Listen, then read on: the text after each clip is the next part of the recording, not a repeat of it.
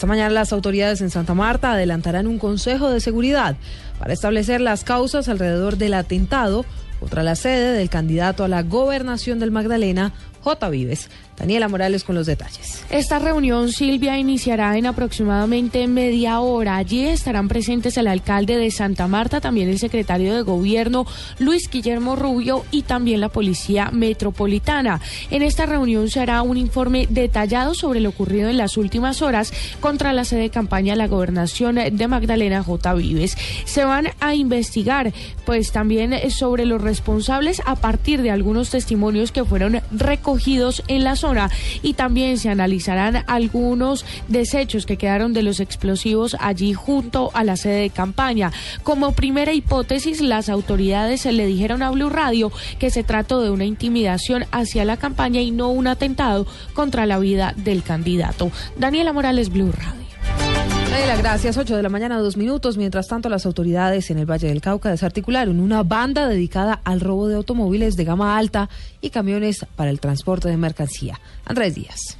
Cuatro personas fueron capturadas en las últimas horas cuando se movilizaban por carreteras del norte del departamento. Las autoridades las indican de ser los responsables del robo de varios vehículos de última generación en los municipios de Buga, Cartago y Tuluá. El coronel Fernando Murillo, comandante de la policía en el Valle. Los cuales se habían hurtado un camión con más de 150 sacos de café, especialmente en el norte del Valle. Ahí está la recuperación de una camioneta en la cual habían hurtado, la recuperación de un camión y con la captura de estos cuatro delincuentes pues se inmoviliza un vehículo automóvil. Igualmente, en este momento está llevando un procedimiento donde se incauta en el municipio de Yotoco 70 kilos de marihuana, se encuentra en un vehículo abandonado. Los cuatro hombres serán presentados ante un juez de la República en las próximas horas. Desde Cali, Andrés Díaz, Blue Radio. Andrés, gracias. 8, 13 minutos más noticias a esta hora en Blue Radio. En las vías del Quindío se encuentran listas las autoridades para atender la operación retorno de este puente festivo, donde miles de turistas se movilizarán hacia varios uh, puntos del país. Juan Pablo Díaz.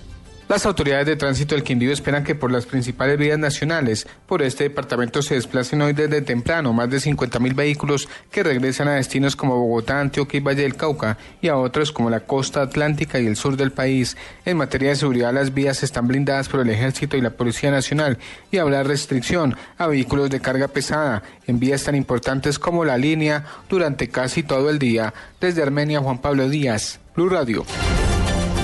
8 cuatro minutos. Ah, vamos con la noticia internacional del momento. El sínodo sobre la familia que se desarrolla en el Vaticano ha concordado en que hay que buscar soluciones para los divorciados que se han vuelto a casar. Daniela. Silvia, la mayoría de los participantes del sínodo sobre la familia cree que es necesario encontrar soluciones sobre los sacramentos a los divorcios que se han los divorciados que se han vuelto a casar, explicaron hoy los encargados del Vaticano. Los 270 padres sinodales, cardenales, obispos y otros religiosos que participarán en esta asamblea han comenzado a debatir ya sobre la tercera parte del Instrumentus Laboris que incluye el pecado de los divorciados que han contraído de nuevo matrimonio y que les impide tomar la comunión según la doctrina católica. Daniela Morales, Blue Radio.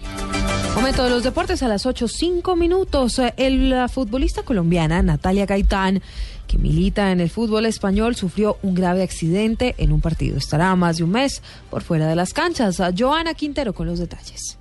La capitana de la selección Colombia femenina, Natalia Gaitán, estará 40 días por fuera de las canchas tras sufrir un choque en un partido en el que su equipo, el Valencia de España, perdió 2 a 1 con el Real Sociedad. La colombiana chocó de manera violenta con la defensora rival Nuria Mendoza. En el accidente, Gaitán perdió dos de sus dientes y otros dos resultaron rotos. La Capi, como es conocida, abandonó el campo de juego en una camilla tras estar ocho minutos recibiendo los primeros auxilios y posteriormente fue trasladada a un centro médico en el que fue atendida. Ahora adelanta su recuperación en casa, según información oficial del Valencia. En otras noticias, en el torneo de ascenso, el Bucaramanga se ratificó en el liderato al ganarle 2 por 0 al Real Santander por la fecha 14 del torneo Águila. En otros resultados, el Unión Magdalena le ganó 2 a 1 a Universitario, Barranquilla y Expreso Rojo empataron 1 por 1 y el Bogotá Fútbol Club venció 1 por 0 a Llaneros. Joana Quintero, Blue Radio. Noticias contra reloj en Blue Radio. A las 8 de la mañana, 6 minutos, la noticia en desarrollo. Una mujer posiblemente palestina resultó herida de gravedad tras perpetrar un nuevo apuñalamiento en Jerusalén, el segundo, en el que va de la jornada, y el que un israelí resultó herido, según informaron las autoridades. La cifra dos sismos de 5,4 y 5 grados en la escala de Richter sacudieron esta madrugada a la región chilena de Coquimbo, en el centro norte de ese país, sin que se informara hasta el momento de víctimas o daños materiales. Y quedamos atentos a la OPEP. Batió un nuevo récord en su producción de crudo al aumentarla en septiembre hasta los 13,57 millones de barriles diarios. Ha dicho que su estrategia de precios bajos está dando resultado, entre ellos una, una contracción de la oferta de sus competidores para el próximo año.